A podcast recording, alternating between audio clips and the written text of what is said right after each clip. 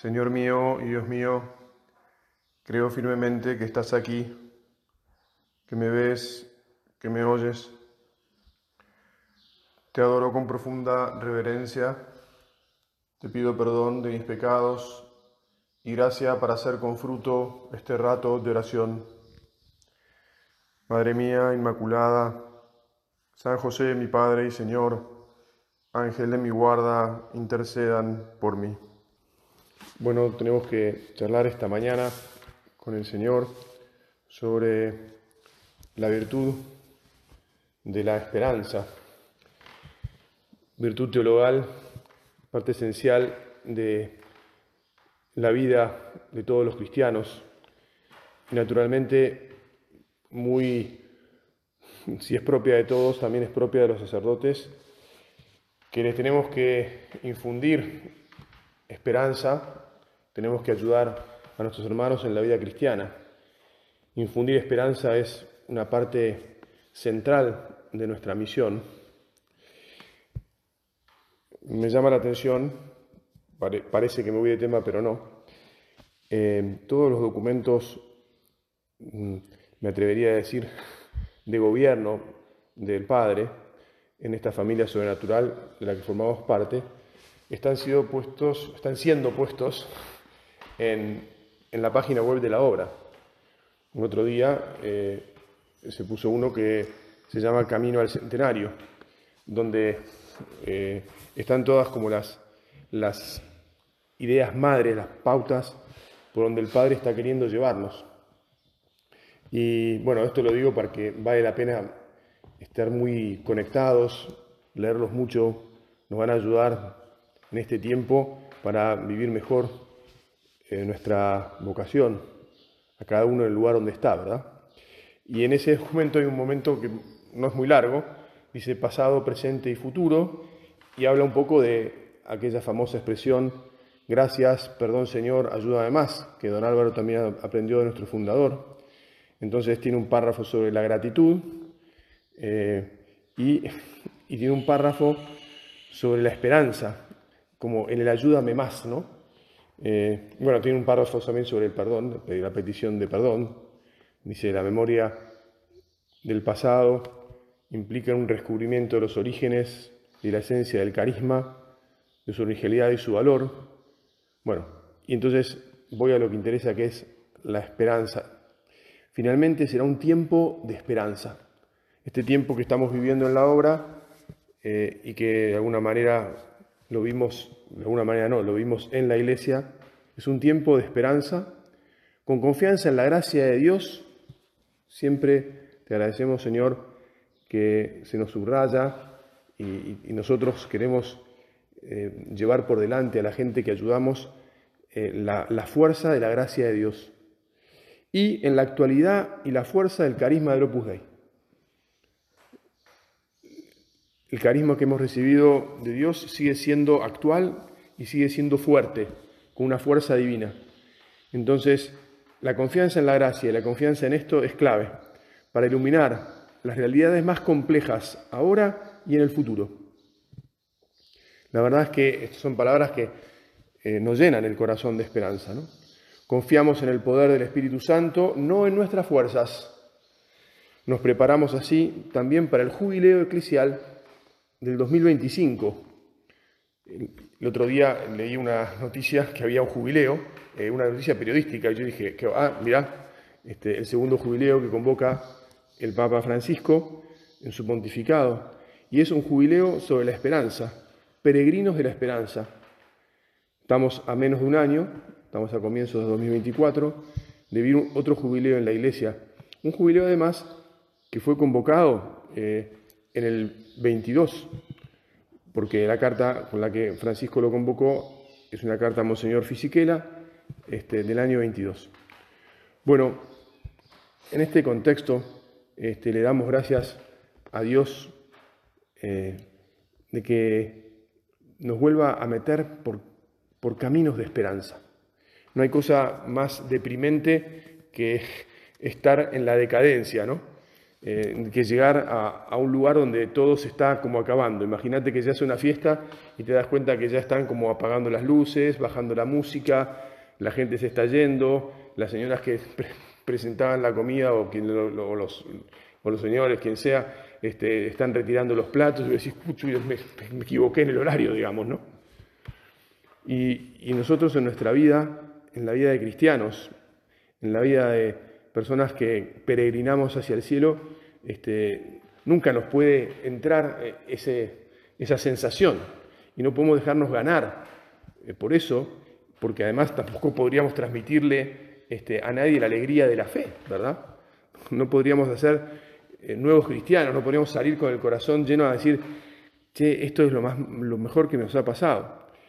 También es verdad que vivimos en un mundo que como se aleja bastante de Dios, entonces este, tiende a, pincharnos el globo, si se puede hablar así. Perdemos un poco de, presión, ¿verdad? Pero bueno, el Evangelio de la misa de hoy nos presenta el comienzo de, Marcos, en el que a través de algo bien práctico este, se nos levanta la esperanza. Entraron en Cafarnaún y cuando llegó el sábado Jesús fue a la sinagoga y comenzó a enseñar. Todos estaban asombrados de su enseñanza porque les, enseñaba como quien tiene autoridad y no como los escribas. Jesús, te pedimos que nosotros enseñemos siempre como quien tenemos autoridad, porque somos vos para nuestros hermanos. Somos vos para, los fieles que tiene cada uno en su parroquia, en su comunidad, para nuestros hermanos en la obra, para todos. Y queremos hacerlo con autoridad, como quien tiene autoridad, la autoridad que vos nos das, la autoridad de quien sabe que tu gracia vence todas las dificultades, la autoridad de la alegría de estar convencidos que las cosas valen la pena, que vale la pena entregarte la vida, que vale la pena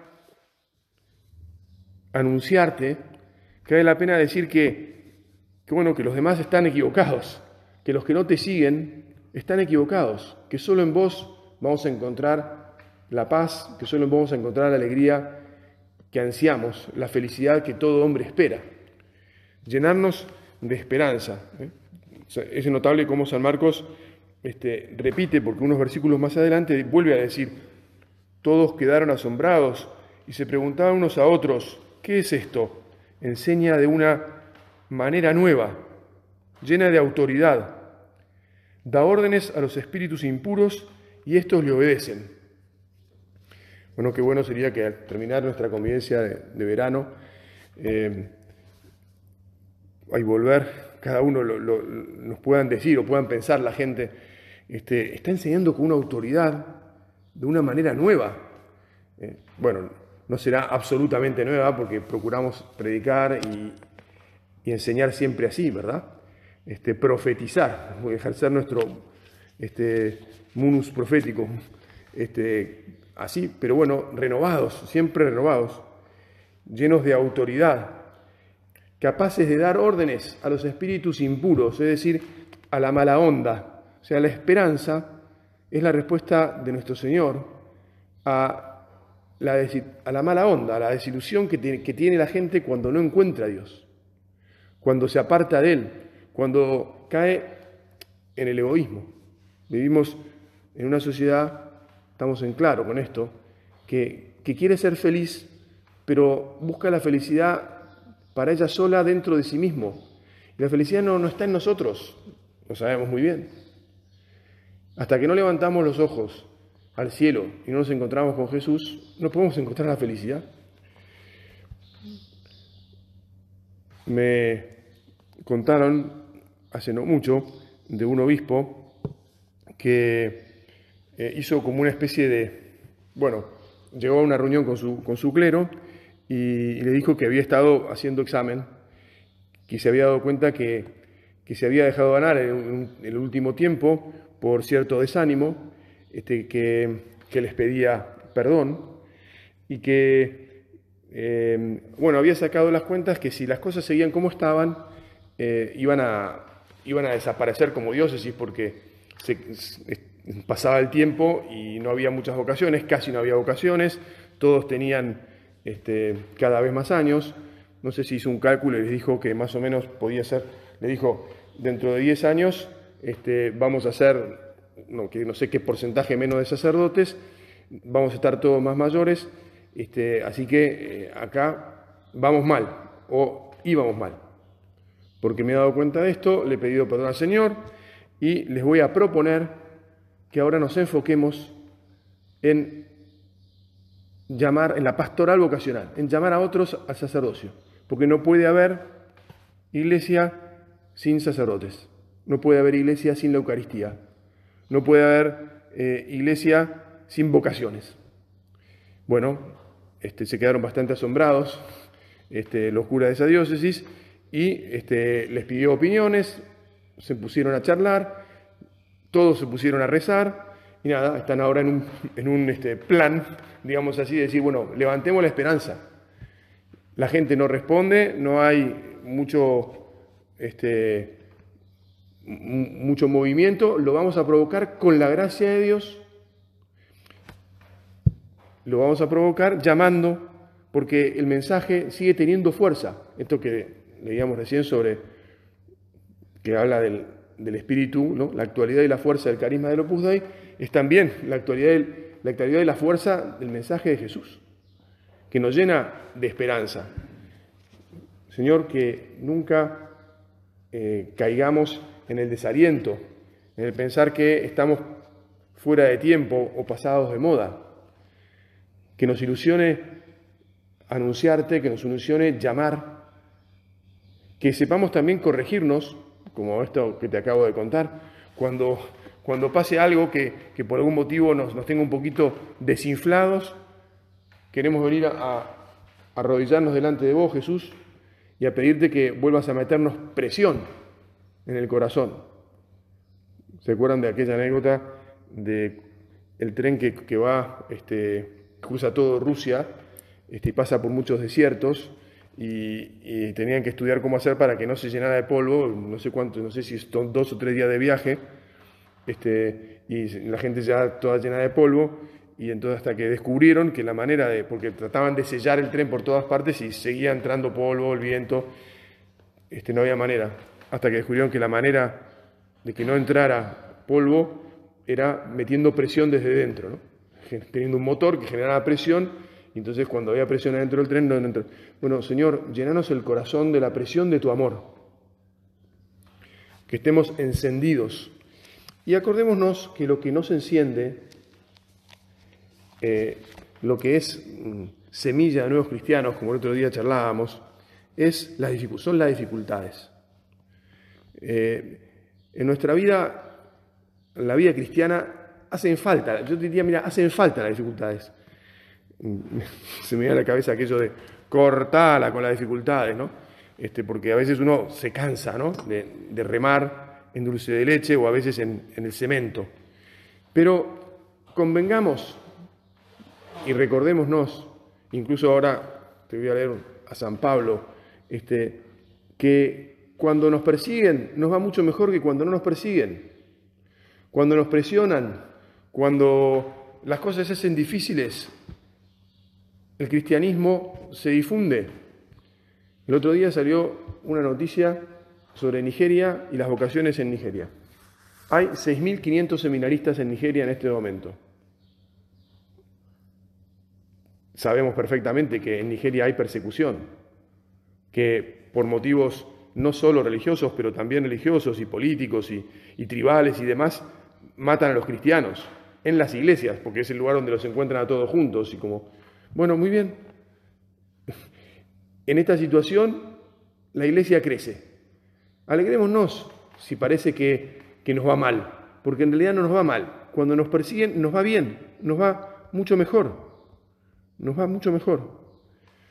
Fíjate, nos acordamos muy bien de, aquello de, de, San Pablo a los Corintios en la segunda carta, ¿no?